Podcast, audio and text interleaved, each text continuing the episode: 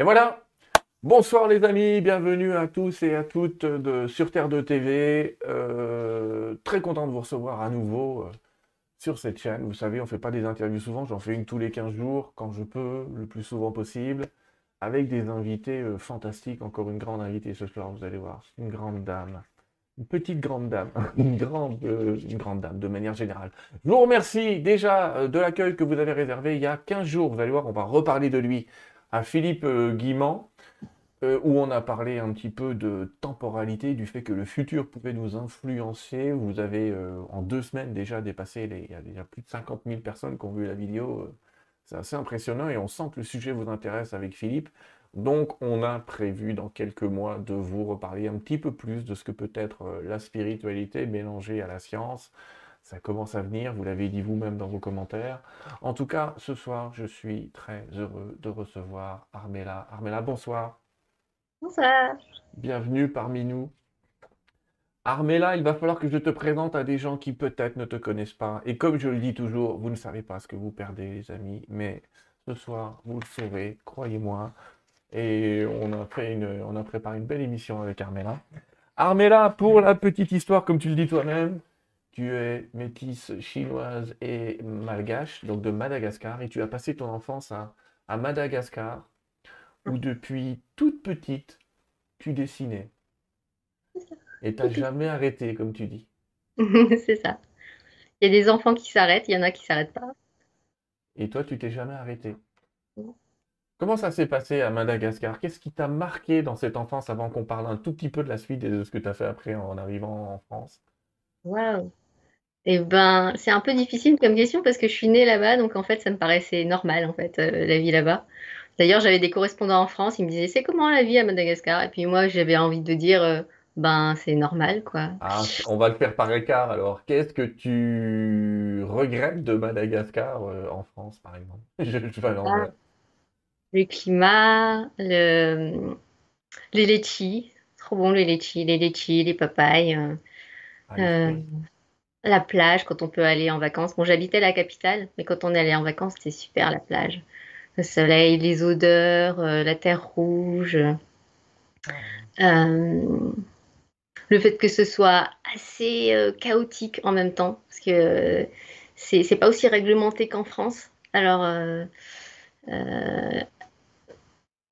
ça a des bons côtés. Quand j'étais petite, ça me, ça me, perturbait un peu parce que pour trouver des repères, c'était pas forcément évident. Mais disons, qu'est-ce qu'il y a d'autre Qu'est-ce qui me vient d'autre comme bien le lycée? Enfin, en, fait, c'était assez cool, en fait, euh, la vie au lycée, tout ça. Euh, on, a, le lycée, c'était dans un, ancien monastère. On, faisait la gymnastique dans, dans la chapelle, je crois. Il y avait des tapis au sol et tout. Hein. Mais c'était un peu. Et, eh ouais, et puis le, le, côté, justement, peut-être spirituel et religieux à Madagascar, il est quand même particulier. Il est particulier. Moi, j'étais entre deux cultures, bah, entre trois cultures, du coup, hmm. euh, chinois, français et malgache. Et, du coup, euh, côté spirituel, euh, mes parents, ben, en fait, ils faisaient à la fois des rites chinois, des fois, ben, on, saluait les ancêtres, voilà, tous les ans jusqu'à une certaine année. Et en même temps, en fait, j'étais, on était chrétiens, donc on allait à l'église souvent, souvent ou moins souvent, ça dépend des périodes. J'ai même enseigné le catéchisme. Mon Dieu, je, vois bien, ça peut être sympa. Ça peut être sympa. Et il y a aussi des cérémonies avec des coutumes un peu locales qui n'existent pas encore en métropole, comme la... le retournement des morts. Je ne sais pas si ça, ça te parle, mais on, on, va revoir quelque temps après la mort de quelqu'un, cette personne dans sa tombe, entre guillemets, et je trouve que le rituel est, sympathique parce que au moment de la mort de quelqu'un, on est toujours euh, envahi par tout un tas de choses, mais quelques temps plus tard, on est envahi par d'autres choses, d'autres possibilités de lui parler. Et il y a une cérémonie à Madagascar qui est officialisée pour faire ça, pour pouvoir reparler aux morts après et finalement danser et se réjouir encore plus. ça, c'est assez impressionnant. Euh, c'est assez impressionnant. Alors, tu passes ton enfance là-bas, une grande enfance quand même, puisque tu as été au lycée quand même. Donc euh, ça, ça, fait pas mal de temps. Mais tu, tu as décidé de venir en France pour étudier la communication visuelle, le dessin, l'infographie, la 3D, j'allais presque dire les architectures 3D. Ouf Ça a dû être euh, quand même un petit déchirement de prendre les valises et d'arriver, surtout que je crois que tu étais à Paris. Euh, j'ai commencé par Toulouse. Je suis arrivée à Paris après. Euh, en fait, j'étais super contente de, partir, en fait. Pour moi, c'était une grande chance. Et puis, je pense que, enfin voilà, comme, comme les adolescents, en fait, j'avais envie de, nouveaux horizons, d'indépendance, de plein de choses. Donc, j'étais vraiment toute excitée. Euh, et puis d'avoir plus de liberté. Parce qu'à Madagascar et à Tana, en fait, on, je pouvais pas. Euh, Antananarivo. Antananarivo. Ouais, la capitale. Euh, bah, J'avais le couvre-feu assez tôt. Euh, du coup, là, j'étais contente d'arriver en France où il y avait plus de sécurité qu'à Madagascar. Et du coup, euh, voilà, je pouvais m'épanouir profiter de cette liberté-là. Après, euh, je te cache pas que c'était aussi euh, assez troublant. le choc, enfin, ça m'a vraiment fait un choc culturel. Euh, je m'y attendais vraiment pas parce que le français c'est ma première langue. Je la parle depuis que je suis toute petite et puis j'étais dans, dans des écoles françaises.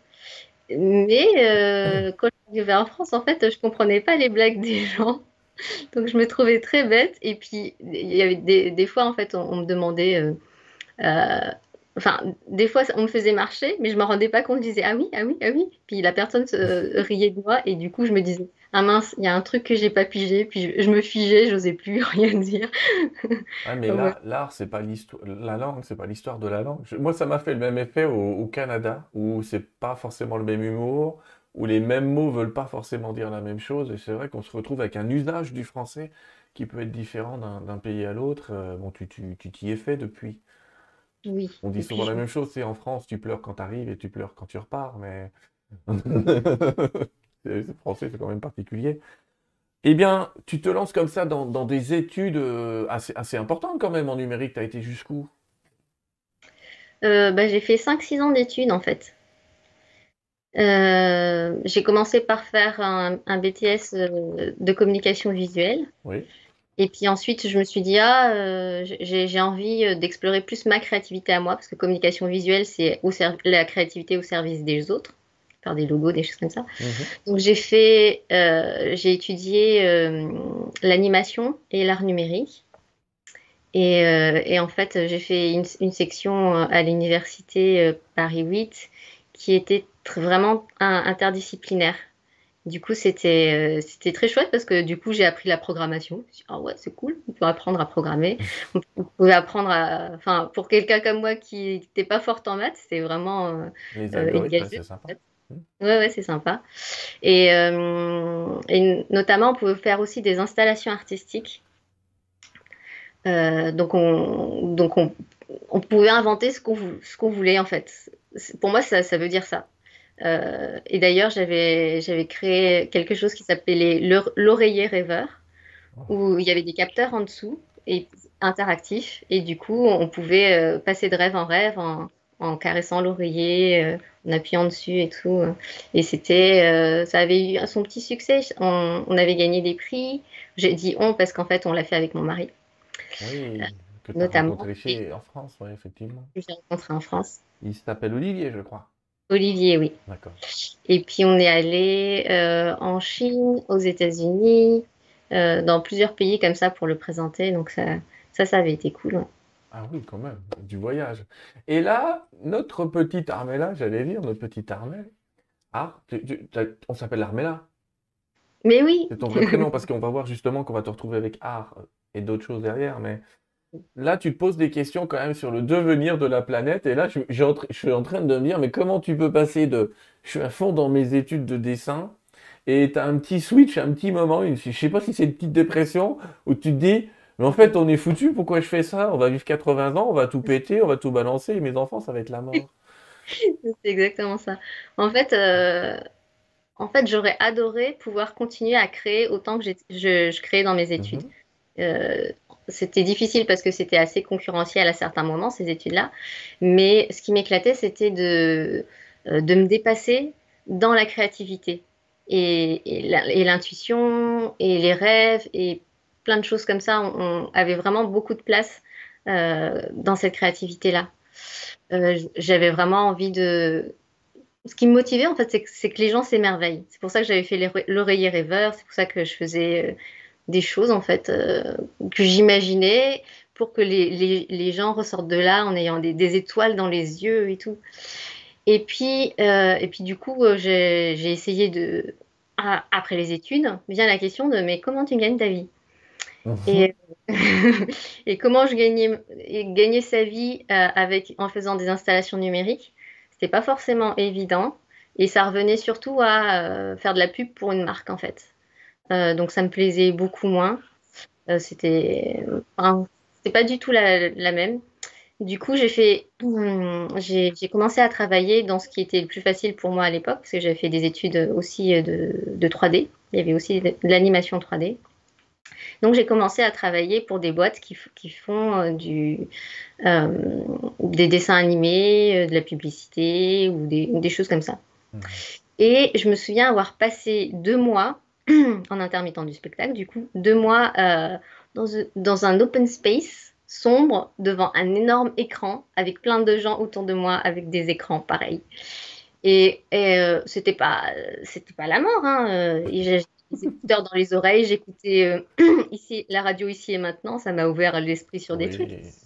Mais mais à un moment j'ai fait mais je, je, peux pas continuer comme ça le reste de ma vie, c'est juste pas possible. Et puis en fait je me je pensais à toute cette électricité, je pensais à à l'informatique qui polluait la planète. La planète. Je pensais euh, au fait que les dessins animés qu'on faisait, ça, pouvait être intéressant, ça faisait pas vraiment de mal aux gens, mais c'est ça ne leur faisait pas spécialement du bien non plus. Enfin, j'avais pas vraiment de sens à, faire ça. Euh, et je me disais que dans ma vie, du coup, c'était impossible de continuer comme ça parce que sinon, j'allais juste être comme un petit virus qui allait, avec les autres euh, humains, détruire la planète. Et là, tu te lances dans une quête de sens, et alors toi, t'as pas fait semblant. Tu t'as pas fait semblant, c'est que tu t'es d'abord intéressé au côté écologique, j'allais dire, en travaillant un petit peu avec Olivier, j'imagine que tu n'étais pas toute seule. La, ah la permaculture, qui t'a appris tout plein de principes d'existence. Ouais, ça c'est vrai que ça m'a ça, m'est resté même jusqu'à maintenant. C'était avec euh, Bernard Alonso et ça me plaisait particulièrement parce que c'était de la permaculture humaine. Et ça, a, ça a commencé à me redonner de l'espoir, parce que sinon j'en avais plus. C'était non, je veux pas continuer à vivre. Ça m'a commencé à me redonner de l'espoir parce que je me suis dit, ok, l'être humain n'est pas un parasite. Il a un rôle à jouer sur Terre euh, en harmonie avec la nature. Il a juste oublié, mais c'est possible d'apprendre. Et ça, ça m'a vraiment redonné de l'espoir. Et tu peux nous il y, a des tas de principes que j'adore aussi en permaculture. Tu peux nous en citer un ou deux qui t'ont comme ça euh, réveillé? Je t'en cite un comme ça le temps que tu réfléchisses. Il y en a un que j'aime bien en permaculture où on dit souvent que la chose qui a créé le problème est peut-être celle qui va générer la solution. Ah oui, c'est ma préférée, ouais.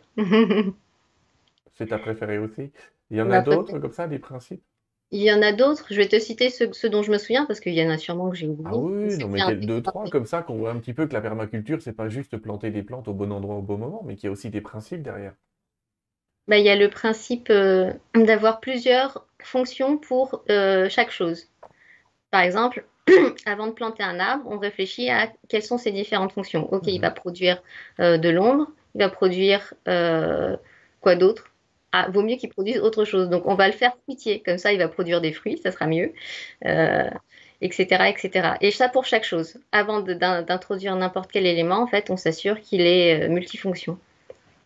Et la nature a fait pareil avec les humains. Nous sommes donc multifonctions aussi. C'est ça. la nature nous a planté là pour la détruire. Hmm. Il y a un autre principe qui te vient en tête? Euh, j'ai pas vraiment des principes qui me viennent en tête, mais j'ai plutôt du coup un, regard de lecture de la nature qui m'est resté. Et j'ai une anecdote en fait euh, euh, qui me vient. Euh, j'ai déménagé il y a quelques années, et du coup maintenant j'ai un, tout petit jardin. Et quand, dès que je suis arrivée, en fait, ah oui, normalement, un des principes de permaculture, c'est la première année, tu ne fais rien, tu ne fais que observer. Et moi, j'étais trop, non, mais non, mais non, mais je veux planter, je veux planter. Et du coup, voilà, j'ai planté des trucs. Ça a donné une récolte euh, moyenne et tout.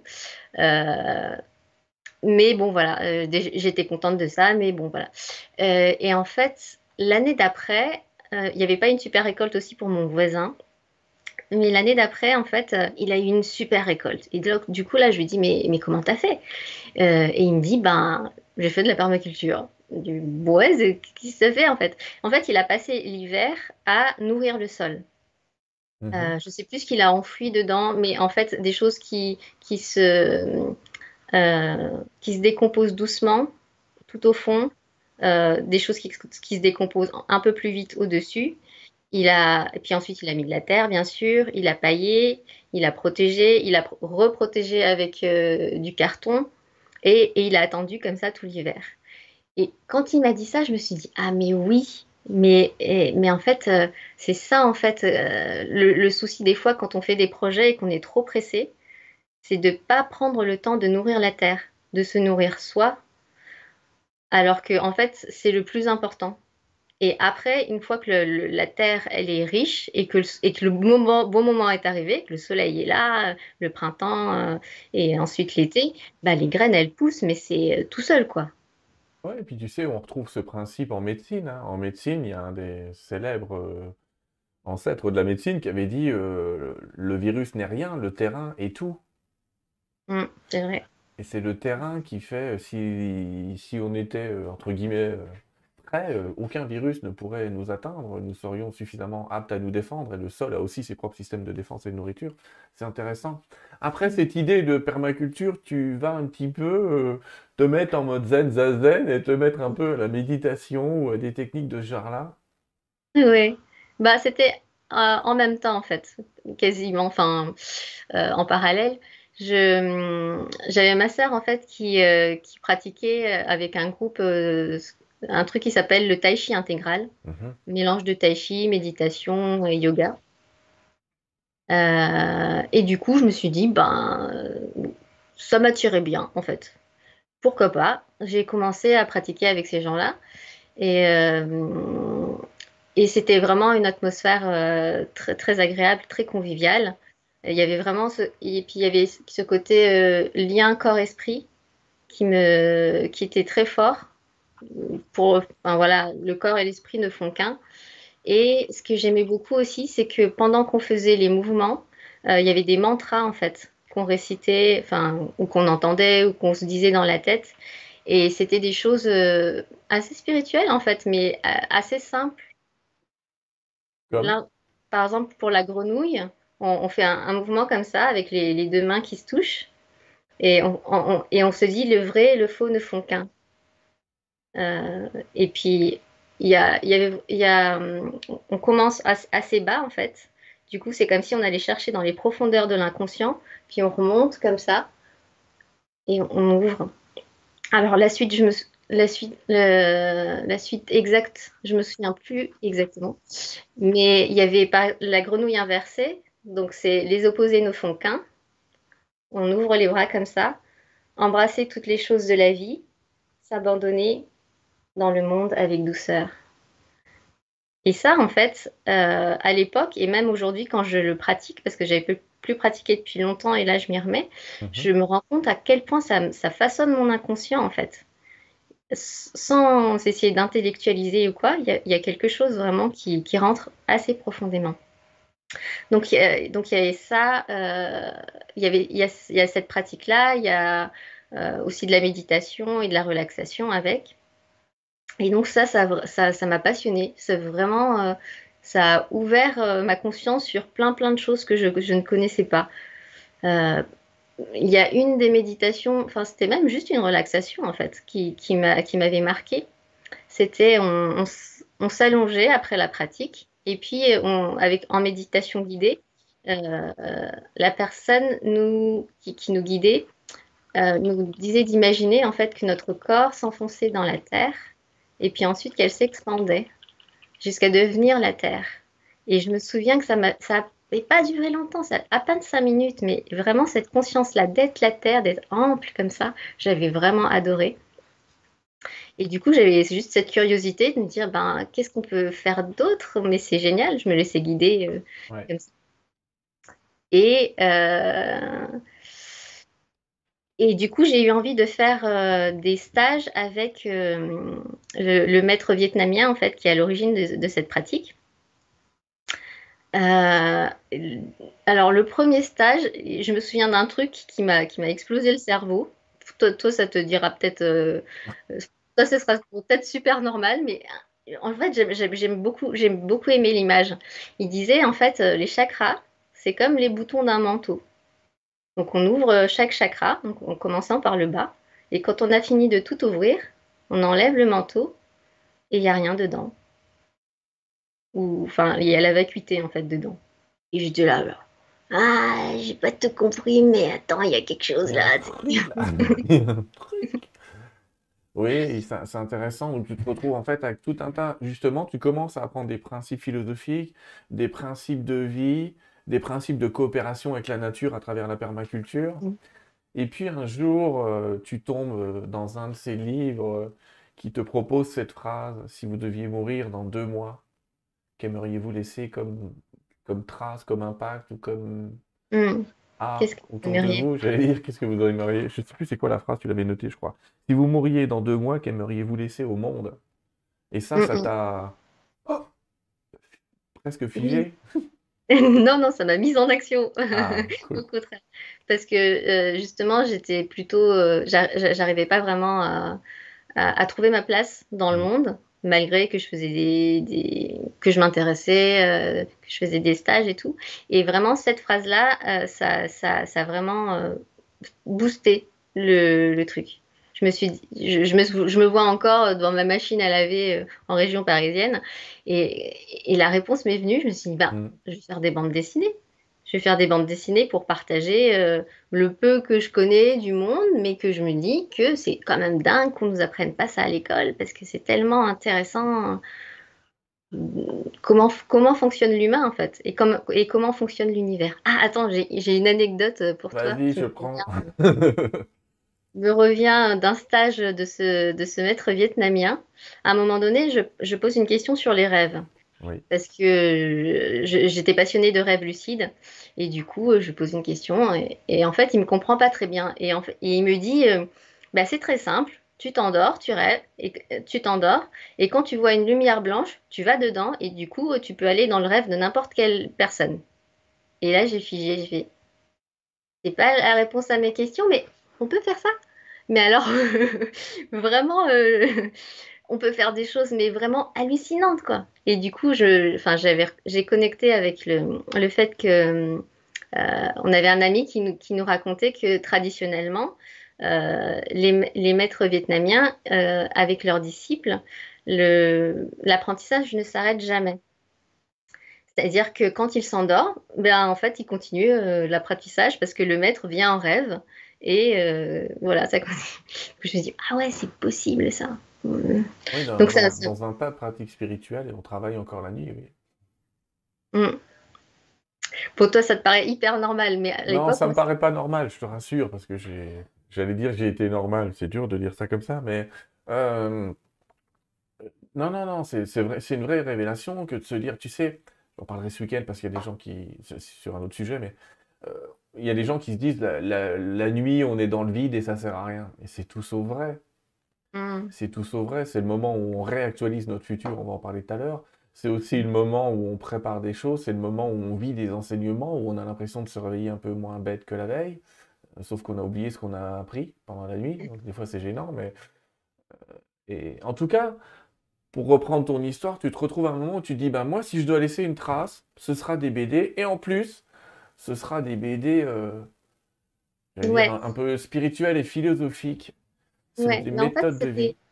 C'était pas vraiment dans l'envie dans, dans de laisser une trace, c'était vraiment dans l'envie de passer l'information. Vraiment comme un neurone qui a l'information. Ok, c'est quoi mon job? Je passe l'information à d'autres neurones en fait.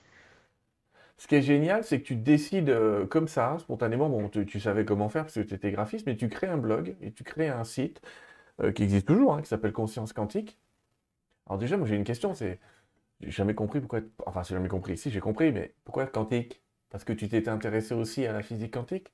Mais oui, en fait, les gens me posent beaucoup la question parce que euh, les mes BD les plus connus sont celles sur les émotions. Et du coup, ils font euh, Mais pourquoi sur Squattic Mais parce que justement, euh, j'étais dans cette période où, où mon esprit s'élargissait sur tous les possibles. Je m'intéressais à la physique quantique aussi, qui, pour moi allait dans ce sens-là de, la technologie du futur, c'est nous en fait. c'est, on n'a pas appris encore à utiliser toutes nos fonctionnalités, tout, ce dont on est capable. Et c'est ça en fait euh, qui, me passionnait et que j'avais envie d'explorer. Et c'est ce qu'on va voir à travers euh, tes dessins. On va peut-être y aller maintenant. Le site existe toujours. Je vous présenterai à la fin. Pour la petite histoire, je fais une petite synthèse, mais tu t'es retrouvé assez étonné toi-même de dire tiens, je fais ça. Et au final, ça plaît parce que tu t'es retrouvé assez vite avec 10 000 clics.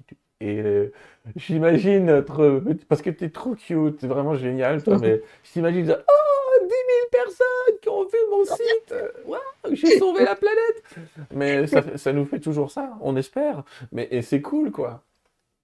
Et ça, ça t'a motivé peut-être pour. Euh, allez, on continue. Je pense que c'est surtout le fait d'avoir été suivi aussi, bien sûr. Oui, aussi. En même temps, euh, tu dis assez rapidement, le blog, je l'avais commencé deux ans avant ça. C'est mm. juste que je, je faisais, j'en faisais pas non plus. Euh, c'était pas mon activité principale, mais à un moment donné, j'avais fait le Swift et je me suis dit bon, là, j'arrête de perdre du temps. Mm. Euh, et, et, bon, j'avais un autre projet parce que je pensais que celui-là n'allait pas, que mon blog n'allait pas marcher. Et du coup, euh, j'avais un autre projet qui, je pensais, était plus sérieux. Mais finalement, euh, c'est mon blog qui, qui a marché. Euh, et, dans ton blog, tu faisais des petites séries de dessins, mais pas vraiment encore des BD complètes. Et, c'est les gens qui t'ont dit, mais quand est-ce que tu nous fais ça, quoi Non, c'est parce que j'avais j'avais des de plus en plus de. Au début, j'étais vraiment hyper timide. Genre, je me disais, je, me disais, mais qui je suis pour parler de non-dualité, qui je suis pour parler de ci, de ça? Donc, je voulais quand même euh, en savoir plus avant de, de, commencer à parler des choses.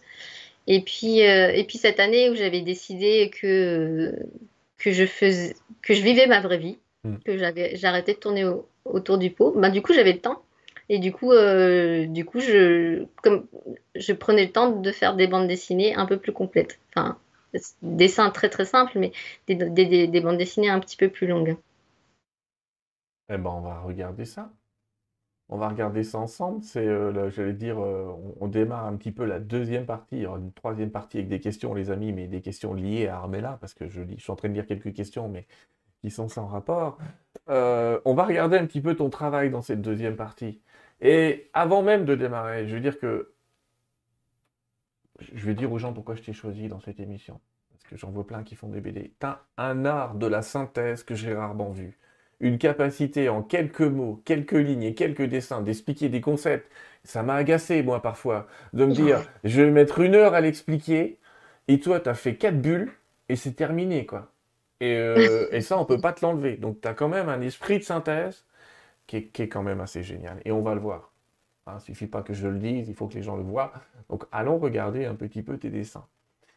Allez, on démarre pour montrer le, le style de dessin avant qu'on rentre directement, je vous lirai des contenus tout à l'heure, les amis. Pas tout, hein, parce qu'on va pas lire toutes les BD, vous imaginez bien, on en a fait pas mal, on va, on va voir ça. Tu fais des dessins, comme tu dis, euh, en fait, simple, facile, et c'est agréable parce que ça peut être lu par des enfants, ça peut être lu par des adultes, ça va. Qu'est-ce que t'en penses, toi? T'as fait exprès d'être de, de, tout public euh, dans la lecture? Ou c'était ton choix? Je pensais pas du tout aux enfants. Je, voulais, comme c'était un vlog, je voulais que ça puisse aller assez vite, sinon je mmh. j'allais pas pouvoir euh, tenir le coup. Et puis, euh, je, venais d'études graphiques où j'aimais bien faire très compliqué, ça montrait que je savais faire plein de choses. Et, en fait, je me suis aperçue que j'aimais bien chez les autres euh, les dessins très simples, très épurés, parce que mon regard respire. C'est reposant pour moi. Ah oui, mais moi aussi, je crois que tu as raison, c'est totalement reposant. Voilà le style de dessin que tu fais, on va voir de quel BD ça vient. Euh, ça vient de moi-même, là. Mais, euh, enfin, moi-même, vous allez voir ce que je veux dire par Allô moi-même, j'ai oublié le Allô moi-même. Euh, j'ai fait exprès prendre une planche avec des bulles sans rien, c'était pour savoir un petit peu, là je, suis dans la technique, mais et tu savoir si tu écris tes textes et tu fais tes dessins ou tu fais des dessins et tu mets les textes. Bah, les deux arrivent en fait. C'est vraiment selon comment l'idée arrive. parfois j'ai le texte et l'image en même temps. Mm. Et du coup, euh, je vais faire un gribouillis euh, pour, euh, pour euh, avoir les deux. Des fois, j'ai une idée et puis j'ai envie de la décliner, d'en faire un dialogue. Et du coup, là, je fais que le texte, tout le- que le texte et puis je rajoute euh, les images après. Et sur la technique, euh, c'est de la palette graphique? oui, c'est de la palette graphique. Euh, j'aime bien avoir euh, faire des brouillons au, au crayon parce que c'est reposant, le Mm. crayon et le papier. Mais sinon, à la tablette graphique, c'est quand même beaucoup plus euh, rapide. Ou t'es doué aussi, parce que je t'ai déjà vu faire du travail en direct et copier, copier, pi- piquer l'idée de quelqu'un qui parle en live et, et faire des dessins. Et c'est Et- assez... euh, Pardon? J'avais fait des dessins pour toi. Oui, oui, tu en avais fait pour moi, je m'en souviens, c'était en direct, il y avait Stéphane Cole qui parlait, moi j'étais devant, enfin c'était particulier, mais j'étais sur un écran et tu étais sur un autre. Voilà les BD que tu as produits jusqu'à présent. On va les revoir différemment, on va rentrer dans le détail. Je crois que la première c'était avec Lulu. Allô, moi-même. Euh, Non, c'était les friandises philosophiques. c'était Friandise philosophique. Pardon. Ensuite, Allô moi-même. Mm. Euh, alors, Friandise philosophique, c'est euh, un peu comme mon esprit, en fait, qui, qui s'intéressait à tout et qui euh, adorait quand... euh, Enfin, qui adore toujours, en fait, quand il y a un truc qui me fait faire Waouh, mais c'est trop génial, il faut que je le partage, il faut que tout le monde le sache. Et du coup, voilà, c'est une compile euh, de, de BD euh, de, ce- de ce type-là. Il y a, on parle à la fois de physique, Mm. je vais dire de physique, non, mais oui aussi, De, de de phys- physique.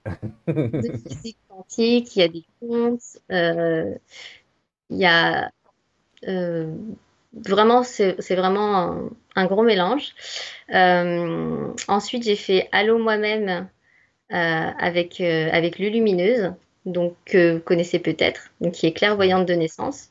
Et du coup, on s'est tripé à faire euh, un mode d'emploi euh, de l'intuition et, et du monde invisible, du coup, en, en BD. Et donc, euh, on spoil du début à la fin. Je me suis trop. Évidemment, je vous, je vous conseille toutes les BD, mais celle-là, elle, est- elle- elle est... Quand je vois toutes les questions qu'on pose, du comment je peux entendre des guides, etc., euh, vous y répondez pas mal. Franchement, c'est une super première approche. Euh, et, et waouh! Et puis, tu as créé toute la série euh, Émotion. Ouais. Enquête et mode d'emploi. Le sous-titre est plus intéressant qu'émotion, je vais dire. Enquête et mode d'emploi. Mais oui, parce qu'en toute humilité, en fait, euh, moi, j'ai démarré, euh, je... J'avais du mal avec mes émotions, euh, et c'est un Mm. euphémisme. Euh, et en fait, euh, j'ai fait ça aussi euh, parce que, alors, j'avais déjà commencé un petit peu à travailler sur mes émotions euh, pour, pour arriver à, faire mon blog. Ouais. Et puis, quand j'ai, grâce à une BD qui s'est donc la BD qui s'est partagée à plus de 10 000 likes euh, assez rapidement.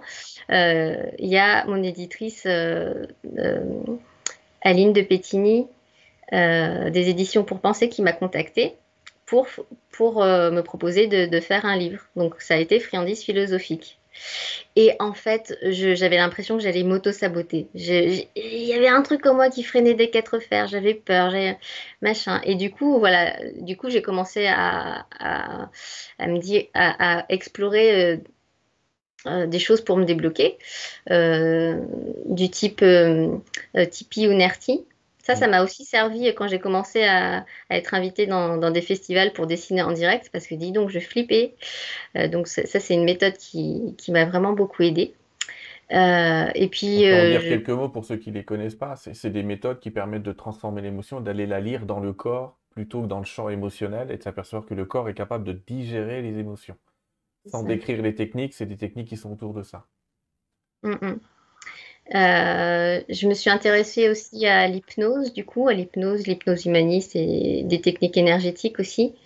Euh, et donc, du coup, j'ai réussi à sortir Friandise philosophique. J'étais ouais! Et, et tout le cheminement, en fait, euh, m'a fait, acquérir plein d'outils. Et je me suis dit, mais ces outils-là, mais c'est ça, en fait. Il faut trop que je les partage aux gens. Du coup, j'ai j'ai voulu avec quoi tu vois Et du coup, euh, je les ai partagés euh, dans, un, dans une bande dessinée qui était Émotion. Je pensais en faire un seul tome. Et puis, euh, il y avait euh, des choses qui ne rentraient pas. Donc, j'en ai, fait un autre qui est sur... sur donc, le premier, en fait, il y a vraiment tout, tout plein d'outils que j'ai utilisé moi dans ma vie. Donc rien que ça, en fait, ça m'a permis de, de, changer ma vie. Et, et j'ai des échos que ça change la vie de pas mal de gens. Donc vraiment, vraiment, je suis très, très contente. Et tu sais quoi, on va essayer parce que tu nous as offert la possibilité de lire des morceaux de TBD. Et je te remercie de m'avoir envoyé tout ça. Et, euh, et, tu le sais très bien, ça a été très dur de sélectionner, euh, de sélectionner des passages. En plus, pour une artiste, c'est compliqué parce que tout est important. Mais il a quand même fallu que je sélectionne des morceaux, des petites friandises, et tu nous les as offerts et on va les lire. Il y a une vingtaine de diapos, les amis. Comme ça, vous allez avoir un, bel échantillon de. Enfin, un bel échantillon, non, les BD sont bien plus grandes que ce que je vous montre, mais un échantillon quand même du travail d'art là. Et, hop, et c'est moi, je vais faire la lecture si tu veux bien. Hein, je vais prendre mes petites voix. Hein. enfin, je sais pas comment je vais faire. Regardez ici, tu on était avec lui euh, il y a deux semaines. Tu vas parler un petit peu de la théorie du temps de Philippe Guimand. Et mhm. euh, je vais un peu lire ce que disent les personnages, comme ça, pour ceux qui ont du mal à lire, des fois, tu dis, alors c'est peu rigolo, ce petit personnage, parce qu'au début, c'est pas vraiment toi, que ça, plus tu fais tes BD, plus c'est vraiment toi. Enfin, je trouve que physiquement, tu t'es remis dedans. Je sais pas si c'est d'accord, mais... Euh, bon, bien, d'après Philippe Guimand, le, dessin, le destin existe d'avance et le libre arbitre aussi. Le personnage fâché dit comment c'est possible d'être maître de son destin s'il est écrit d'avance? En fait, le temps n'existe pas, en tout cas pas tel qu'on l'a appris. Et là, on te répond, ouais, mais attends, Seul existe l'instant présent, disent les bouddhistes, c'est bon, j'ai déjà entendu parler. tu dis non, non, pas du tout. Le présent, le passé, le futur, ils existent en même temps. Wow, wow, stop Trop compliqué pour moi. Mais si, tu vas comprendre. Philippe Guimand explique ça super bien.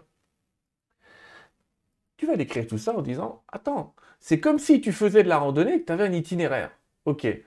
Tu vois, là, ça ne te choque pas de penser que le, le chemin que tu as choisi, euh, que tu as déjà parcouru pardon, existe toujours derrière toi et que les montagnes que tu vas passer existent déjà.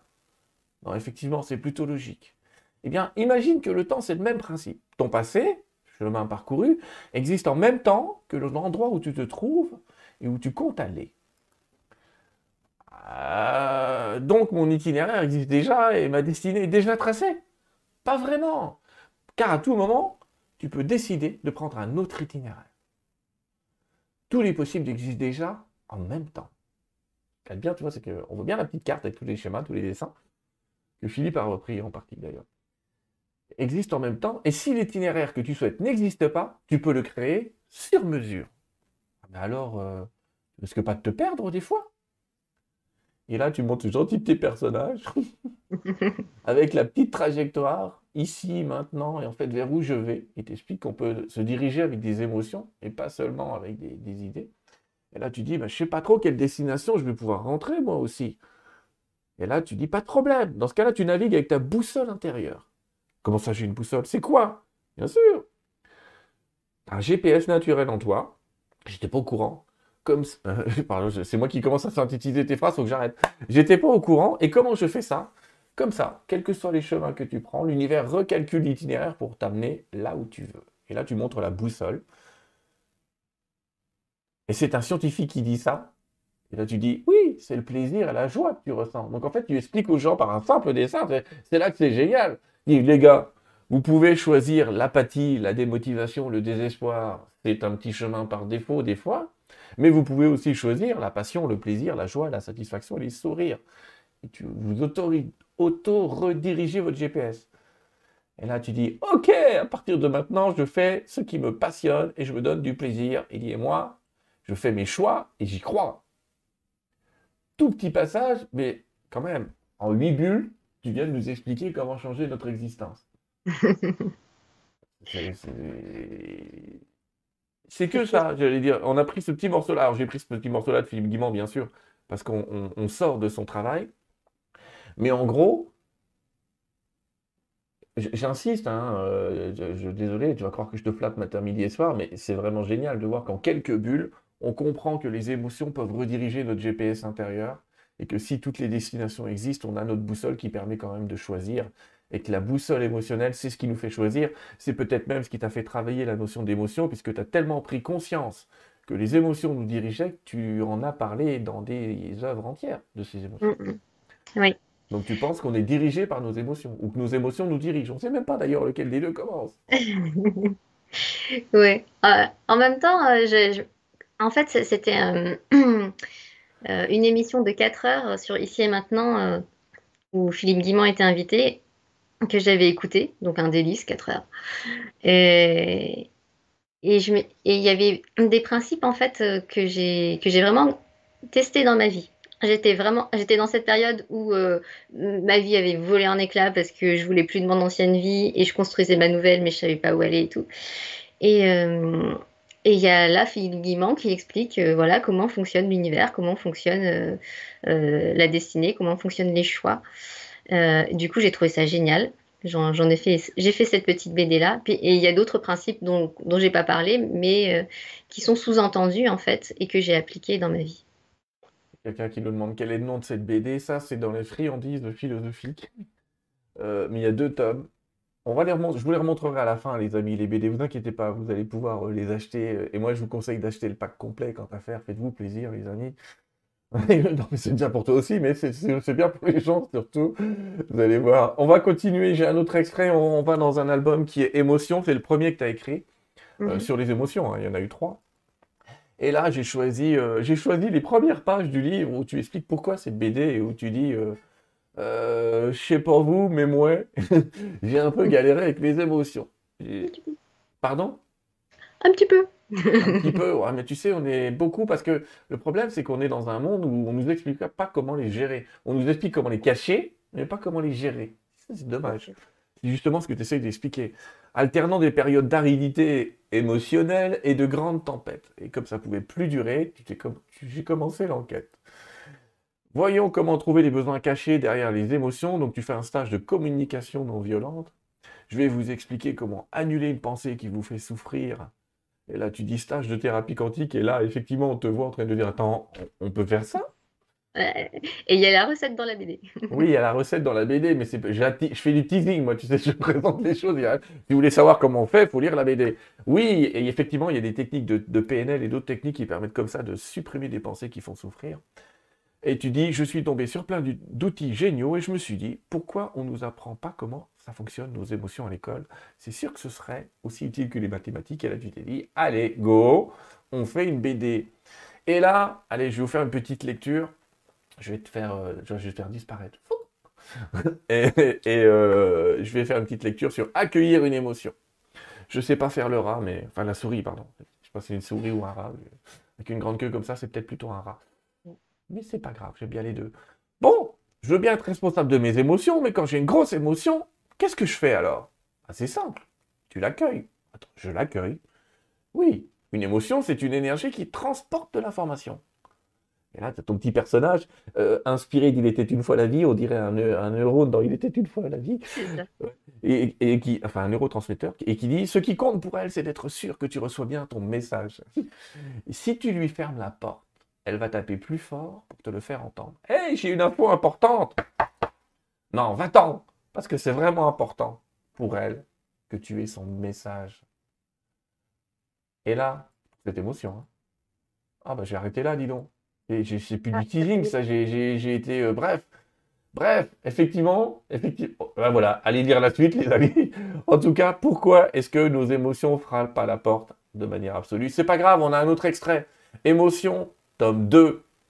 Et sinon, sur, euh, les, sur cet extrait-là, euh, il est en entier sur Conscience quantique. Enfin, on, peut lire l'extrait. non, non, moi je dis qu'il faut lire la BD.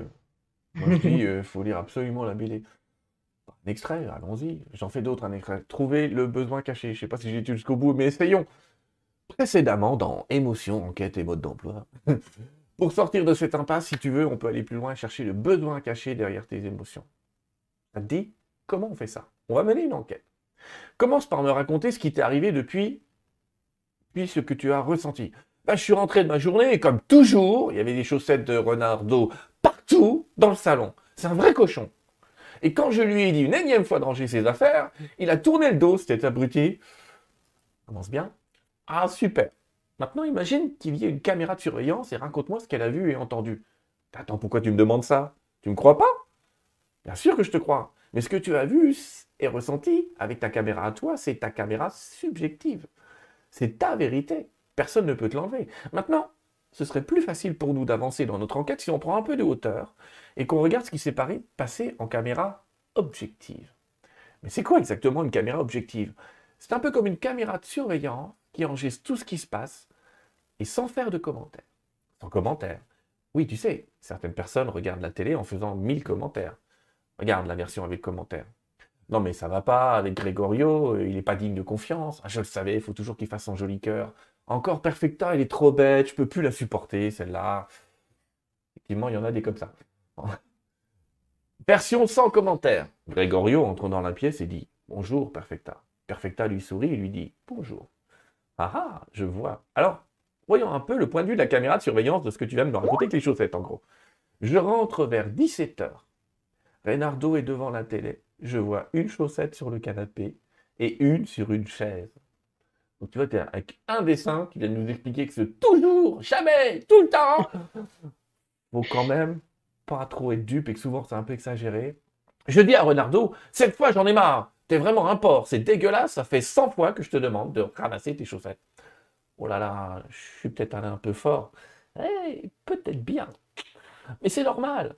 Quand tu es dans une émotion très forte, si tu la gardes à l'intérieur, tu exploses, exploses, pardon, et c'est vital de la laisser sortir. Vaut mieux la laisser sortir, mais sans risquer de heurter ou blesser les autres. Maintenant, tu vois bien que quand tu dis des chaussettes partout, toujours, cochon et abruti, ça te fait du bien de le dire. Et en même temps, c'est un peu exagéré, n'est-ce pas?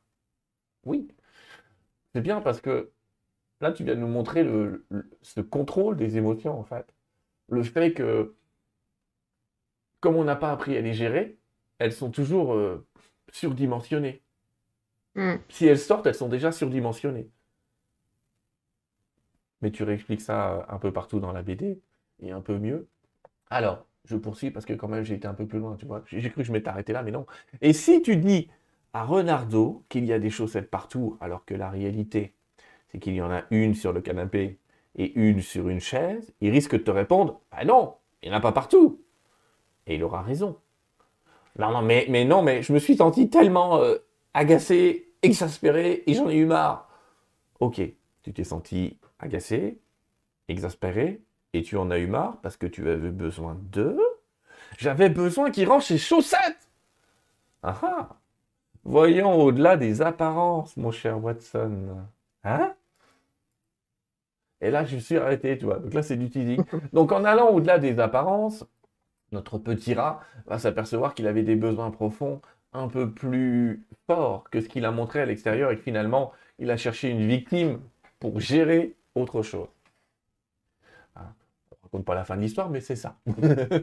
mais c'est super rigolo. On va dans son jardin intérieur, tout ça. Oui, mais encore une fois, c'est du teasing. Je fais, je fais exprès. c'est ce que je disais à Armella. Elle me dit, mais faut en montrer plus. Je dis, non, non, non. Il faut aller dedans, les amis. Il faut vraiment aller dedans. Je vous assure qu'une fois que vous allez avoir ces BD, vous n'aurez qu'une envie, c'est que toute la famille le lise. Même le bébé de 4 ans, vous nous apprendrez à lire avec. Enfin, vous ferez quelque chose. Mais. Mais ça arrive en plus. Hein. Ah souvent, c'est ce qu'on me raconte, c'est que, c'est que les parents utilisent ça pour eux, en priorité, fort heureux. C'est fort heureux. Et, en fait, euh, aux enfants, ils commencent à leur lire euh, dès 4-5 ans. Et puis, euh, au début, ils comprennent pas trop, mais c'est de la lecture accompagnée. Et puis après, c'est de plus en plus intégré. Hmm. Ouais, mais non, mais c'est vrai que c'est intéressant parce que c'est un apprentissage, comme je dis toujours, en deux mots.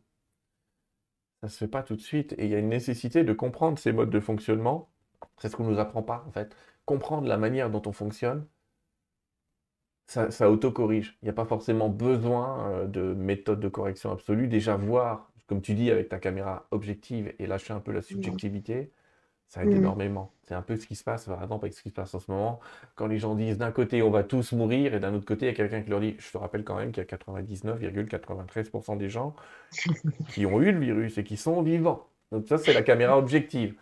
la caméra subjective, c'est on va tous crever, rester enfermés chez vous, vous verrez, ça va aller mieux. Ça, c'est très subjectif. Bref, je ne suis pas... Euh, je ne vois pas de quoi tu parles. moi non plus. toute ressemblance avec des phénomènes existants ou ayant existé ne serait que purement fortuit. Allez, allons dans Enquête et émotion, un petit morceau du tome 3. J'ai repris un peu des pages du début où tu reparles de la communication non violente. Tout a commencé avec un atelier de communication non violente. Il m'a dit que c'est compliqué parce que bla bla bla, je sais pas quoi faire.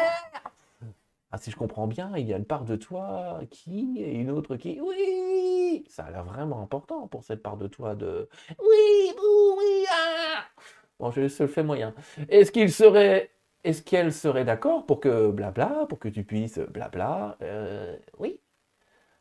Ah, ça alors, je suis toute calme, soudain j'étais inconsolable il y a cinq minutes. Qu'est-ce que tu as fait? On s'aperçoit effectivement, euh, tu l'expliques aussi ailleurs, mais que la manière dont on communique peut calmer instantanément aussi des émotions. Et que si on rentre dans un combat direct et que si on donne trop de jeu aux émotions, elles prennent la place qu'on leur donne. J'ai utilisé une approche qui s'appelle l'Integral Family System, l'IFS, trop puissant, je me formerai ça un jour. C'est bien parce que tu donnes aussi envie à des gens d'aller faire des stages de, de techniques de droite et de gauche. Donc on a NERTI, là tout à l'heure tu as parlé de Tipeee, euh, là tu parles de l'IFS, comme tu peux parler de la CNV, euh, ça fait beaucoup d'abréviations, mais c'est sympa. Donc pour écrire le tome 3 sur les émotions, tu as prévu de faire la formation de thérapeute IFS pour pouvoir en parler. Et c'était le début de trois ans quand même de formation qui allait révolutionner ma vie coach, psychologue, thérapeute EMDR, donc émotionnel. Enfin, c'est pas grave, c'est une technique qui gère les émotions par les mouvements des yeux notamment, enfin en tout cas par des balances énergétiques. Hypnothérapeute, euh, moi je fais des BD. Donc là tu montres quand même que tu dis, euh, tu te retrouves, euh, ils sont tous là en train de se présenter, puis tu dis, bah moi je fais des BD. Donc oui, ça c'est rigolo. Et puis c'est devenu une vraie famille. J'ai eu l'impression d'accéder à ce à quoi j'avais aspiré toute ma vie. Ça existe et c'est possible de vivre d'authentiques moments ça n'a pas été rose tout le temps, ça c'est ce que tu dis, et merci de le dire même dans la BD, tu as eu des zones d'ombre. Et là, qu'est-ce qui m'arrive? C'est quoi ça? Tu savais pas que tu en avais autant, des zones d'ombre? Mais déjà, les voir, c'est déjà les. Parce qu'elles sont sorties, c'est ce que je dis toujours. Tu les vois, c'est qu'elles sont dehors, sinon tu les verrais pas, elles seraient dedans. Et dans ces zones d'ombre, j'ai découvert les parts de moi les plus vulnérables, les parts les moins sexy, celles que je voulais pas voir. Je voulais tous les tuer. Je voulais faire diversion. On la voit à peine, la plaquette de chocolat. Et le Facebook. Euh, ah, angoisse, avoir l'air normal à l'extérieur. Il y a plein de gens comme ça. Hein. C'est merci de nous le dire. Et puis, j'ai appris à les accueillir à l'intérieur de moi et à prendre soin d'elles. J'ai appris aussi à reconnaître mes limites et à recevoir de l'aide. J'ai fait des séances de thérapie par Skype ou autre. Et tout en enchaînant les formations complémentaires, tu as commencé à accompagner d'autres personnes à donner des conférences, des ateliers. Et tu as mis ça dans notre charmante petite euh, lecture dans émotion. Cool. Je vous remonte tous les livres. Voilà ce qu'il vous faut à la maison, les amis. Hein, quand vous aurez le petit paquet là, ça va aller. Puis en plus, les BD sont pas très chers. Hein. Euh, je crois qu'elles sont entre 11 et 17 euros, quelque chose comme ça. Il y a les e-books qui sont euh, à un peu moins de 10 euros. Les, livres, c'est à peu près 15 euros. Euh, il y a Allô moi-même qui est un peu plus ah, sauf euh, Allô moi-même et le tome 3 des émotions qui sont un peu plus chers, genre euh, en 16 et 18 euros. mais il y a plus de pages. C'est vraiment une très bonne moyenne en tout cas pour des, pour des BD aussi excellentes. C'est très accessible, c'est ça que je veux dire. Quelqu'un qui met 100 euros, il a le pack direct, même moins, il faut moins, bien sûr. Le pack des émotions, les trois petits tomes, le Halo moi-même, les friandises philosophiques qui sont au nombre de deux. On a presque envie de te dire, euh, quoi, il n'y a pas une trilogie des friandises philosophiques? Ça va venir, ça va venir. Ouais, c'est possible. Hein. Euh, et euh, ah, je voulais aussi présenter autre chose. Armella, tu ne fais pas que des BD. Et mhm. on a découvert ta facette de BD qui est, magnifique. Je, je n'ai que des compliments là dans le chat, je ne t'en parle pas, mais les gens sont très contents de, ton travail et, j'ai adoré les trois tomes des BD. Je, lis comme ça deux, trois trucs euh, sympathiques. Ah, sur, les BD, je voudrais quand même euh, dire que je suis vraiment super euh, pleine de gratitude et super contente parce que ça se diffuse de plus en plus. J'ai des messages comme quoi c'est utilisé dans des commissariats, en tout cas un, parce qu'il y a quelqu'un d'un commissariat psychologues dans les commissariats qui les utilisent. C'est utilisé dans des écoles, euh, des, personnes qui accompagnent des gens en difficulté, euh, dans, une prison aussi. Euh, au moins une. Les autres, je ne connais pas, peut-être pas, mais en tout cas, voilà, ça se diffuse et, j'ai des super retours. Et voilà, c'est vraiment. Ah, ça pourrait être sympa en école primaire aussi, tout ça. moi, je verrais bien des, des, versions en langue étrangère. Ah, c'est en préparation. En préparation? Ah. Ça a été traduit et mis en page. Euh, les, versions en anglais vont bientôt sortir. Ah, mais ça, alors là, je te prédis un grand succès. en tout cas, en, PDF pour l'instant. Non, mais ça va être sympathique. Franchement, c'est une belle idée. Je voulais aussi montrer que tu es une artiste complète, Armella. Oui, tu fais des BD, oui, tu les fais très bien, oui, c'est fantastique, oui, c'est spirituel, et oui, faut les acheter, les amis, mais tu fais pas que ça. Et donc, tu n'es pas que dans l'art graphique, j'allais dire simple, mais euh, il y a tout, un peu tous les styles chez toi. Oui. Tu, tu m'as envoyé ça, ça te parle euh, Tu nous donnes quelques mots de ces images? Oui, bah en fait, euh, là, on voit à gauche, en, en, haut à gauche, en fait, c'est ce que je dessine sans réfléchir dans, dans, dans mes carnets. En fait, j'ai des carnets, là, j'en ai un peu moins en ce moment, mais, mais il y a une période où j'étais vraiment toujours avec des carnets. Et du coup, je laissais parler mon inconscient comme ça en, dessinant des BD. Et je sais que c'est aussi une façon de, de, me donner de la douceur. Donc ce petit bonhomme-là euh, qui, qui, juste euh, regarde le vent avec les, les, les petites feuilles, c'est un dessin que j'ai dessiné et qui m'a apporté de la douceur. Ah, Ensuite, euh, sur la droite, euh, c'était des, c'était des charmants petits vieux qui discutaient sur un banc à Toulouse. Euh, du coup, bah voilà, pour, c'était pendant mes études, mais pour progresser, en fait, il n'y a rien de mieux que, que, de faire du dessin vivant. Du mmh. coup, je, voilà, j'allais dans Toulouse comme ça, je flânais et je dessinais. et, et celui de tout en bas, en fait, c'est un qui est euh, extrait d'un carnet de, de, voyage du Japon. Donc c'était euh, sur l'île, est-ce que je me trompe pas, Yakushima, je crois. Euh, c'est l'île. Je pourrais pas te répondre. Bref, c'est une, une, île en fait qui a inspiré un dessin animé de Ghibli. Donc je suis super fan, Princesse Mononoke, et c'était merveilleux. Voilà, je, je ah, dessinais. Princesse Mononoke, moi aussi j'adorais. Ouais. C'est sympa. Euh, d'autres dessins, toujours en live, je pense là. Ouais, toujours en live. Bah, lui, c'était aussi à Toulouse en fait. Euh, c'était un mendiant qui me. Bah, tu sais, je dessinais sur un banc, puis au bout d'un moment, je me, fais... je me faisais accoster par des gens, et puis il y avait ce mendiant-là, et il m'a il demandé de faire son portrait. Et, et j'étais ravie parce que je, je, je, lui trouvais vraiment une tête euh, euh très graphique. Ouais. Du coup, voilà, j'ai fait son portrait plus, plus éthéré, plus moins dense, le dessin du milieu? Au milieu, ouais. Là, c'est euh, le genre de dessin que je fais juste pour les en laisser, laissant ma main courir en fait. Je, je, commence et je sais pas ce que ça va faire. Puis au fur et à mesure, ça se fait et c'est le plaisir, c'est dans la fluidité en fait de, du pinceau là. Ça, c'est génial. C'est le genre de litho qu'on verrait dans le salon, dans un salon médical, mais un beau petit salon sympa. J'aime bien. À droite, un petit croquis comme ça. Euh, allez, je lance un coup. Euh, c'est Madagascar, c'est quoi? C'est ça. je, me suis fié au fichu, tu vois. oui, j'étais retournée à Madagascar euh, avec mon mari. Du mm. coup, on avait fait un, petit tour, bon, rapide parce que si, Madagascar est tellement grand, mais, mais du coup, j'ai pu y retourner en faisant des dessins et j'ai vraiment passé un super moment en fait, je passe pas les mêmes moments euh, si, je, si, je, si je ne dessine pas. Le dessin, ça me permet vraiment de me poser et d'absorber toute l'atmosphère, euh, puisque ça prend un certain temps. Et, et du coup, euh, voilà, c'est une façon d'apprécier encore plus le voyage. J'imagine. Encore d'autres hein.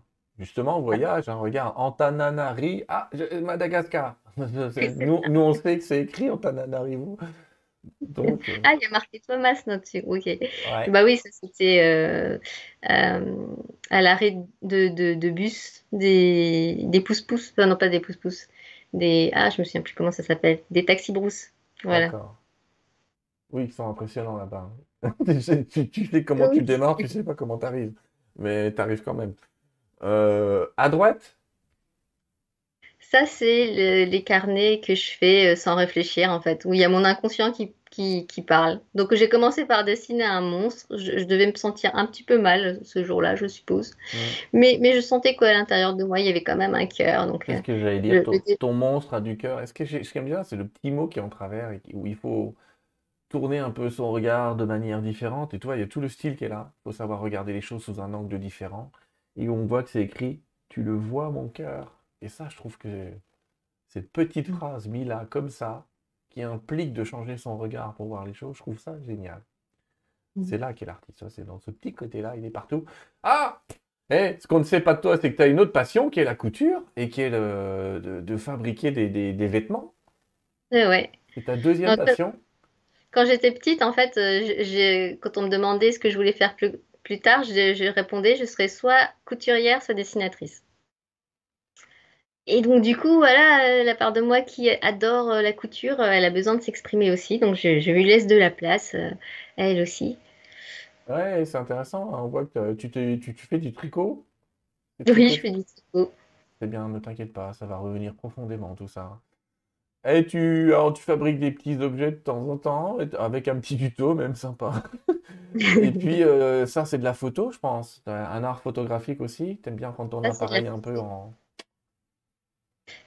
Oui, en fait, euh, il y avait toute une époque euh, dont fait partie cette ces séries de photos où euh, j'adorais en fait me fondre dans des mondes mais des petits mondes je sais pas comment dire. En fait c'est comme si dans les détails en fait il y avait des mondes et des mondes très très beaux dont, la beauté me faisait m'émerveiller. Et donc là, en fait, ce qu'on voit en photo, c'est du givre sur, euh, sur euh, la fenêtre d'une voiture dans le 9-3, parce que j'habitais le 9-3 à l'époque. Mm. Et, je me baladais et juste, euh, même dans ce contexte-là, je trouvais mille, mille instants en fait pour m'émerveiller et me dire eh, mais c'est ça qu'on retrouve chez les artistes et c'est pour ça que je vous aime c'est que vous voyez la beauté partout et en fait elle est partout Et une petite robe quand même. Fait avec de la récup. Attends. ah bah faut que, faut que tu parles à ma femme, c'est la reine de la récup, mais. Et donc, ce que j'avais acheté, c'était c'était euh, donc ce qu'on voit en haut là, mm. euh, une espèce de manteau euh, que je ne mettais plus, que ça ne me plaisait plus, mais la, la matière me plaisait. Du coup, j'ai découpé et, et j'ai fait et je l'ai cousu pour faire une robe, enfin une jupe. Et t'aimes ça, ça, ça, te vide la tête de faire euh, de la couture?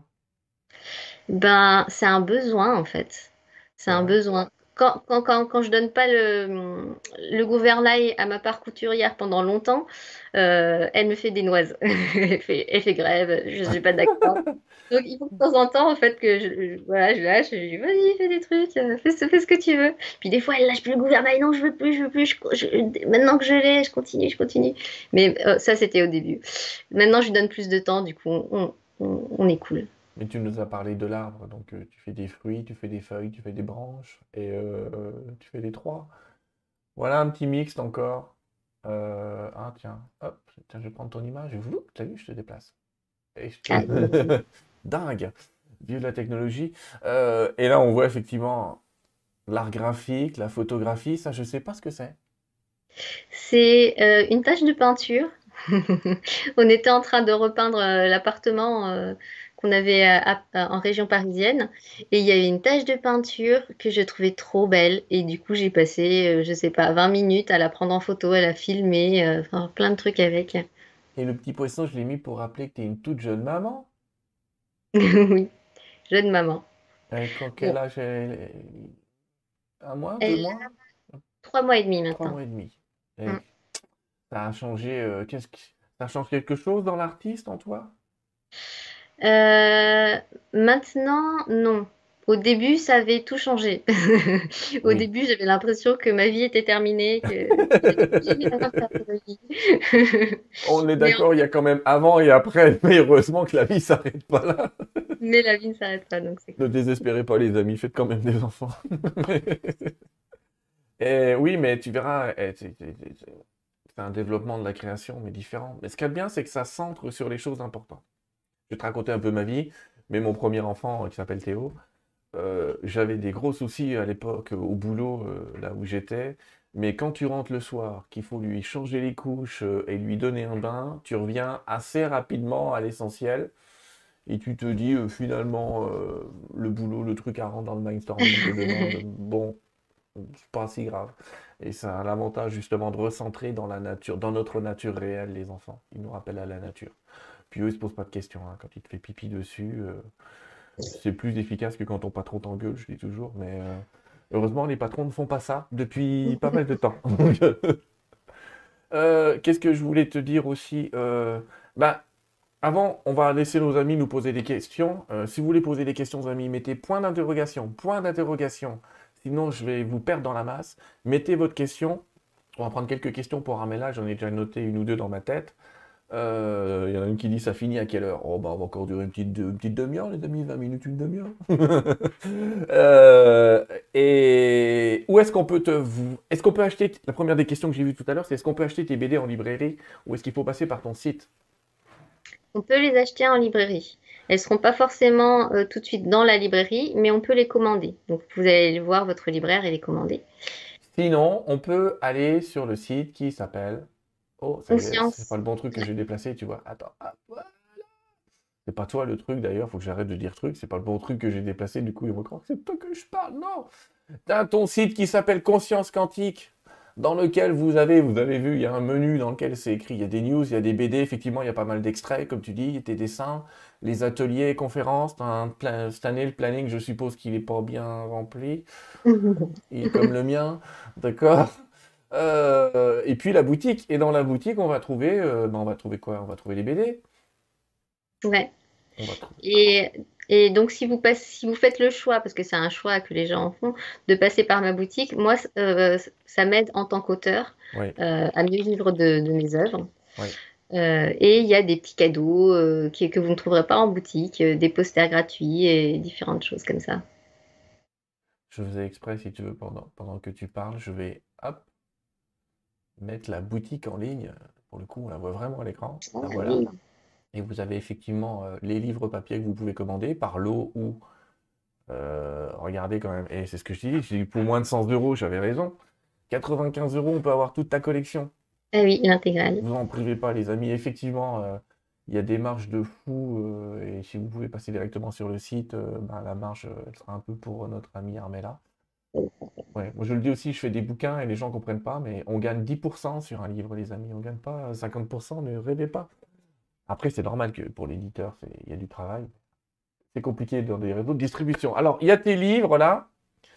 Euh, y a. Je fais un tour dans la boutique, hein, je ne suis pas comme ça. Hein. Dans, les, dans les produits numériques, qu'est-ce qu'on va trouver? Ben, Les e-books. Ça se lit bien en e-book aussi, mais après, euh, chacun prend ce qu'il aime. Hein. Je vais dire, c'est de génération en génération. Je fais partie des vieux qui aiment encore bien avoir le vrai bouquin dans la main, mais c'est pas grave aussi de l'avoir, de l'avoir en PDF. Effectivement, tu expliques, il y a des petits posters. Des petits posters comme ça, des petites... la carte des émotions. Je vais faire l'aperçu rapide parce que je n'ai pas été la voir. Colère, plaisir, sérénité, tout un tas de petites émotions qui sont décrites à l'intérieur. C'est pour aider les gens à faire leur boussole? Oui, c'est ça. Hum, sympathique. Et puis la carte pour trouver ses besoins cachés, la liste des besoins imprimés, la fiche continuum de conscience, qui, ça c'est un extrait d'un de tes livres euh, euh, en plus grand. C'est trop cute. Les gratuits, voilà les amis, euh, il y a des gratuits. Hein Donc c'est bien, tu fais des gratuits. Donc les gens ils téléchargent, ils s'inscrivent, ils prennent, ils téléchargent, c'est ça? Oui, les, enfin, les posters en fait, ils sont. Si vous commandez des packs, en fait, ils, vous seront, ils, seront en cadeau en format papier. Euh, mais si vous les commandez pas ou si, enfin, quoi que de toute façon, euh, vous les trouvez dans les gratuits, vous pouvez les imprimer chez vous en format A4. C'est trop gentil. Tout un tas de posters effectivement plus grands. Des t-shirts? J'ai pas vu les t-shirts. Ça, c'est sur Redbubble. Redbubble. Redbubble. Ah, ça parle. Là, il y a plein d'autres choses.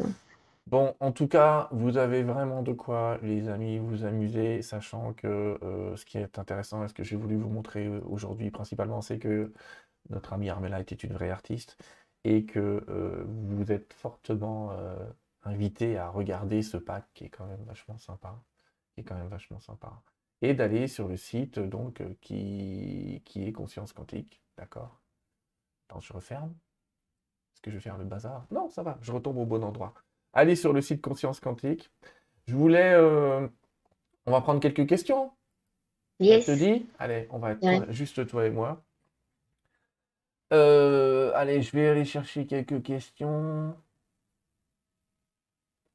Euh, est-ce que les gens peuvent te contacter? Il y a un mail sur le site, quelque chose? Une page de contact? Oui, oui, il y a une page de contact, il n'y a pas de souci. D'accord. Alors, Ah bah oui, mais ça, je lui ai posé la question, ce qui s'est passé depuis l'arrivée du bébé. je viens de voir la question, je vais quand même pas lui reposer. Je je peux, rentrer dans les détails, hein. ça va se retrouver sûrement dans une de mes BD. Hein. Ah, voilà, Armella, maman, tu vas nous inventer euh, le bébé en petit personnage, ça peut être sympa. Non, ce qui s'est passé euh, après la enfin l'accouchement c'était déjà quelque chose parce qu'en temps de Covid c'était pas forcément évident. Mais euh, après en fait j'ai pas compris ce qui m'arrivait, mais euh, j'ai en faisant mon enquête j'ai su après que j'avais un gros fardeau transgénérationnel de euh, de maman sacrificielle que, dont j'ai hérité en devenant maman. Ouais. Ah donc voilà, donc j'ai cheminé pour pour me libérer de ça et ça va beaucoup mieux. Mais voilà, c'était toute une aventure et y a, je vais sûrement en reparler euh, dans, mes bandes dessinées. Travailler sur soi, c'est travailler tout le temps. Hein. Donc c'est vrai qu'on avance à chaque étape. J'avais une question tout à l'heure qui était, euh, qui, je vais mal la poser parce que je m'en souviens plus, mais c'était que, qu'est-ce que tu penses de, de la collaboration euh, On est un petit peu entre permaculture et spiritualité, mais les, esprits de la nature et tout ça, ça te parle ou pas, toi? Si, ça me parle. Euh, je, je m'y intéressais plus à un certain moment où euh, j'avais vraiment ouvert sur euh, l'énergétique et tout ça. Mm. j'ai un petit peu refermé parce que j'avais toujours des problèmes avec mes émotions. Donc j'ai commencé, j'ai continué à creuser ça et je suis plus tombée sur guérir les blessures du passé ou se libérer de des conditionnements. Donc je pense que je suis pas la seule à être dans ça, se libérer des conditionnements 2000 et quelques années ou plus de conditionnement pour justement euh, bah, pouvoir euh, euh, vivre plus, plus joyeusement en fait. Je pense que c'est tout le, pourquoi, tout le pourquoi de ça, je pense que c'est juste la joie. Et sinon, les élémentaux, tout ça, ah, ça marche. C'est pas obligé de te parler, je pose la question comme ça. Si, ça me parle, ça me parle. J'avais une copine, euh, enfin c'est toujours une copine, sur Paris avec qui euh, euh, on s'amusait beaucoup. Elle est beaucoup plus avancée parce qu'elle est guérisseuse, elle a fait plein plein de trucs en énergétique. Et donc du coup, elle, nous faisait des visites guidées, par exemple, du cimetière du Père-Lachaise ou des, des buts de Chaumont ou d'endroits comme ça, en fait, pour, nous, pour, pour qu'on s'amuse à à sentir les énergies des lieux et, euh, et les êtres qu'il y a à certains endroits et enfin voilà tout ça. Donc euh, c'est des trucs qui me parlent. Après j'en ah. parle pas forcément souvent dans, dans les BD encore. C'est intéressant ça. je vais faire une émission peut-être avec quelqu'un qui justement va parler du Père Lachaise, de ce cimetière très particulier ah. où il y a un peu de tout à boire et à manger, notamment la tombe d'Alan Kardec, mais euh, qui est particulière à aller voir là-bas donc intéressé par les énergies de manière générale. Une question qu'on. Je, résume les questions, mais il y en a quand même qui est c'est quoi les prochaines BD d'Armella? Il y a des lecteurs qui t'aiment beaucoup, qui sont gourmands, qui veulent déjà savoir c'est quoi, elle nous prépare quoi? Bah, Le tome 4, euh, forcément, sur les émotions. D'accord. Euh, il va qui va aller plus loin que le tome 3. Donc en fait, le tome 3, il était sur euh, comment guérir des blessures du passé. Mhm. Euh, le tome 4, il va aller sur euh, comment guérir des blessures du passé quand c'est le corps en fait qui a été traumatisé. Donc là, on va euh, aller dans, les neurosciences, dans des neurosciences assez avancées. Et, en même temps, vu tout ce que j'ai vécu après mon accouchement. J'ai ouvert de nouvelles pistes parce que je suis tombée sur des limites. Donc euh, j'ai ouvert de nouvelles pistes. Euh, donc je vais euh, parler de toutes les pistes maintenant. Je ne sais pas lesquelles, desquelles vraiment je vais retenir, mais on va parler encore d'autres choses. J'ouvrais peut-être un petit peu plus sur, des aspects énergétiques et spirituels, tout en restant très terre à terre, parce que ça, c'est aussi ça ma marque de fabrique, c'est que en fait, quand on lit mes BD, il y a du spirituel partout, mais quelqu'un qui n'est pas spirituel, en fait, à part la BD à moi-même de Lumineuse. Toutes les autres BD, en fait, euh, quelqu'un qui n'est pas spirituel, il, trouve juste du bon sens, en fait. Oui, mais c'est souvent les réponses, elles viennent souvent par le bon sens.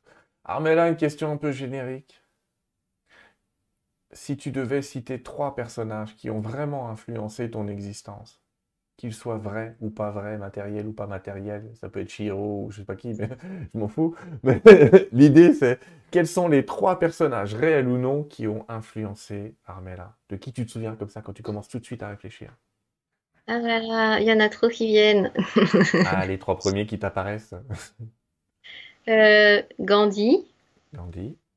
Euh, Radma un demi, alors je sais pas pourquoi il y a ça, mais comme tu m'as parlé de, de Chihiro, c'est un, mm. un, héros de mon hein, c'est pas un personnage réel, les amis. Oui. Et il m'en manque un?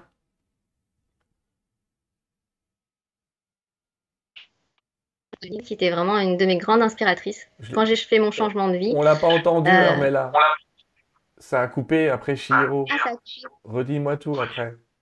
Lilou Massé. Lilou, mais bien sûr. C'est celle qui me venait après. Et vraiment, elle, c'est vraiment une de mes grandes inspiratrices. Quand j'ai fait mon changement de vie, c'était un peu mon phare au loin, me disant Waouh, elle, elle dit euh, le boss est mon univers.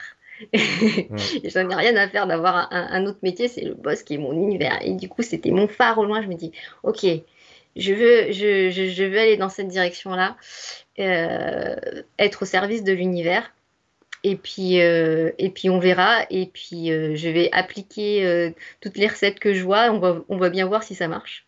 Elle a un chemin particulier. Je vous invite à le voir. On a fait une interview sur Terre 2 avec elle il n'y a pas longtemps. Elle m'avait interviewé, je l'ai interviewé. Donc tu vois, on fait des interviews entre intervieweurs. et c'est un sacré personnage. Et alors, restons un peu dans les questions un peu bizarres. Mais quel personnage décédé aujourd'hui, alors tu as parlé de Gandhi, mais quel personnage t'aurais aimé rencontrer, avec qui t'aurais discuté pendant des heures si tu avais pu, l'impression de qu'il aurait encore pu dire beaucoup de choses? Ah. C'est des portraits chinois, ça s'appelle, mais ça aide à comprendre un peu la personnalité de quelqu'un. Oui, j'aurais bien discuté avec Bouddha en fait. avec Bouddha, avec euh, Siddhartha Gautama Bouddha. Ouais, voilà. Il y a beaucoup de Bouddhas différents. D'accord. Euh, j'ai Fanny qui me dit euh, Je voudrais vivre un peu plus de sérénité dans ma famille. Quelle formation tu conseillerais pour accueillir et comprendre les émotions si elle devait en faire qu'une? Ah, Je résume la question. Hein. Si elle devait en faire qu'une, j'ai du mal à répondre avec une seule parce que ça dépend vraiment des gens. Il y a des gens qui sont très visuels, il y en a d'autres qui sont plus kinesthésiques. Euh... Il y a tellement de trucs. Euh, il y a une approche qui est assez simple en fait. Euh, ah, le nom m'échappe. Euh, tu trouveras peut-être le nom pour moi, c'est du tapping en fait. Tu sais, c'est l'EFT, Emotional Freedom Technique. EFT, c'est assez simple à mettre en place pour toute la famille. la, la, technique Tipeee ou Nerti aussi est très simple et très efficace. Donc ça consiste à, euh, accueillir euh, l'émotion jusqu'au bout dans le corps. Et c'est vraiment très très puissant. On peut accueillir euh, des émotions du passé. On peut régler beaucoup de, traumatismes en fait comme ça sans passer par le mental. Juste en laissant le corps digérer l'émotion, on peut déjà faire beaucoup de choses. On parlera peut-être justement de, Tipeee parce que j'ai un des créateurs euh, de la technique que je connais un peu, qui peut peut-être venir nous en parler, c'est intéressant. Euh, comment ta famille maintenant vit ton, tes modifications, tes changements, ta carrière? Euh, Ben très bien en fait. Euh, c'était étonnant pour moi parce que moi j'étais partie en mode euh, bon bah je fais ma vie et puis et puis j'attends plus rien de personne, je fais ma vie, je suis en mode euh, mm. guidée par par l'intérieur et puis j'étais surprise de, de, voir mes sœurs s'intéresser à ce dont je parlais. Du coup, ça a ouvert sur des conversations plus ouvertes que ce qu'on avait avant. Euh, ma mère qui est encore à Madagascar est très très euh, euh, j'ai le mot qui me vient en anglais supportive genre, genre bah, ça y est, je dois aussi. Supporte. Ouais, bah, c'est fan, on va dire. Elle est fan de toi, elle te supporte de loin. Hein, c'est une admiratrice. Voilà. Je dirais pas, j'irai pas jusqu'à c'est une admiratrice, mais en tout cas, elle, voilà, elle m'encourage beaucoup à, à, continuer. elle est beaucoup dans le dans, dans le, c'est pas le catholicisme du coup, c'est le protestantisme. Mais, mais euh, depuis que j'ai cheminé, en fait, euh, j'arrive à décoder ce qu'elle me dit euh, avec, avec mes références à moi et on se comprend mieux aussi. Ah oui, j'adore. Un, un, jour, je l'avais eu au téléphone et, et, et je sais plus comment on est arrivé là, mais on en est arrivé à. Mais finalement, on parle de la même chose. Parce qu'avant, j'arrivais pas à supporter quand elle me parlait euh, de la Bible, qu'elle me citait la Bible, en fait. Et à un moment donné, on s'est dit, mais en fait, finalement, on parle de la même chose, on parle d'amour. Exact. Quand on parle d'amour, on s'aperçoit que tout, tout se rassemble, même avec des mots différents parfois. J'ai euh, William qui te demande, je pense que je connais la réponse, mais je te pose la question quand même. Est-ce qu'il y a une BD sur l'émotion spéciale pour les hommes? Ou est-ce que c'est prévisible? Ou est-ce que tu pourrais euh, Spécial pour les hommes, non, parce que j'ai pas pour coutume de diviser en fait euh, les gens comme ça. Euh, non, homme ou femme, de toute façon, on a chacun un côté féminin ou masculin. Euh, j'ai jamais fait la différence en fait. Donc il n'y en a pas spécialement pour les hommes. D'accord. Est-ce que tu as un mantra au quotidien, quelque chose que tu te répètes, une phrase de motivation qui t'aide à avancer dans la vie? alors ça, dépend des, ça dépend des moments. Il y a un moment où j'avais beaucoup de, choses à dépasser avec l'argent. Du coup, j'avais des mantras là-dessus, sur l'argent. Euh, en ce moment, euh, ça serait quelque chose comme c'est la joie qui me guide. Hmm. Pour me, pour, pour me rappeler ça, en fait. toujours remettre la boussole. C'est drôle que tu dis ça, parce que tu sais, j'ai qu'une phrase dans ma cuisine que, qui est en subliminal sur un miroir et c'est écrit La joie est un choix. Et c'est la phrase que j'ai mis en subliminal pour être dirigé par la joie. Je te remercie, Améla. On va conclure un peu notre entretien. Je dis un peu parce que j'ai encore une, petite diapo à montrer, que je vais vous parler un peu du prochain invité et que je vais laisser à Améla euh, le soin de conclure. Je te remercie beaucoup de ton travail, de ton œuvre et surtout de qui tu es, parce que Vincent, ah t'es trop cute, que vous un peu trop génial. Vraiment, on a, on a envie de te faire des gros câlins. Euh, et, non, mais c'est vrai, tu développes cet amour, que, que, tu le dessines, il est aussi en toi, et ça, c'est sympa. Et je ne l'ai pas vu chez tout le monde. Je ne vais pas citer le nom. Euh, et j'ai retenu deux dessins que tu m'as envoyés, que je trouve très caractéristiques déjà de ton art, parce que c'est magique. Et puis aussi des phrases que tu as retenues. Je vais citer ces phrases-là. Dans la première, tu dis Beaucoup de gens essaient de changer le monde et c'est essentiel. Mais je crois que c'est plus important de devenir le monde dans notre propre conscience, car quand on se sent faire partie de quelque chose, il est évident que l'on veut en prendre soin. De Joseph Barat Cornell, auteur du livre Sharing Nature with Children. Très intéressant cette phrase, très profonde. Et je comprends que tu aies voulu en faire quelque chose? Et puis, il y a toi qui chemine. Il n'y a pas de chemin. Le chemin se fait en marchant. Là, je dois t'avouer que ça m'a rappelé, euh, moi aussi, euh, mon enfance avec un dessin animé qui s'appelait Les Mondes Engloutis. Ah, et qui démarre en disant Voyageur, tu n'as pas de chemin, suis ton chemin en marchant. Bon, après, tu avais C'est la gigue de Bic et Bac Bac Bic, c'est le schmic. c'est encore autre chose. On, vous fera un spécial années 80, les 4. en attendant, c'est Tonio Macato, je vais mal le prononcer, Macado, euh, qui, a, prononcé cette phrase Toi qui chemines, il n'y a pas de chemin.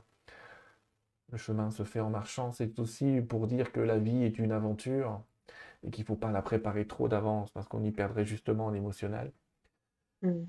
Les amis, on se voit, je crois que c'est dans 15 jours, je suis même pas sûr, mais vous savez quoi, vous avez qu'à vous, abonner, vous abonner en bas, cliquer sur la petite cloche comme ils disent tous, et vous serez au courant des prochains trucs. Le prochain interview que je fais, de toute façon, ce sera avec le docteur Christian Bourrit et on va parler de son livre qui s'appelle Votre vie est un jeu quantique, dans lequel on va parler un peu avec lui de, de loi d'attraction, loi de manifestation. On va voir à quel point, là aussi, nos émotions sont le principal directeur de notre vie et peuvent nous aider à avancer. Armella, encore merci. Je vais juste te laisser. Merci Sylvain. Ben, merci à toi profondément. Et je vais te laisser nous dire euh, les mots de la fin, ce que tu voudrais peut-être euh, laisser pour la postérité, eh bien que ta vie va être très très longue et qu'on va sans doute se recroiser plusieurs fois. Pour la postérité. Non, je voulais juste dire merci, en fait, et, euh, et laisser résonner ce grand pouvoir de cette énergie de gratitude. c'est aussi une des choses après mon accouchement avec lequel j'ai reconnecté le pouvoir de la gratitude. Et je voudrais rester avec ça. Donc merci. Ben, merci beaucoup à toi. Et tu vois, vous avez tous compris, les amis, ce soir, pourquoi j'ai appelé ça l'art d'être soi-même. Merci, à bientôt et au revoir, les amis. Au revoir.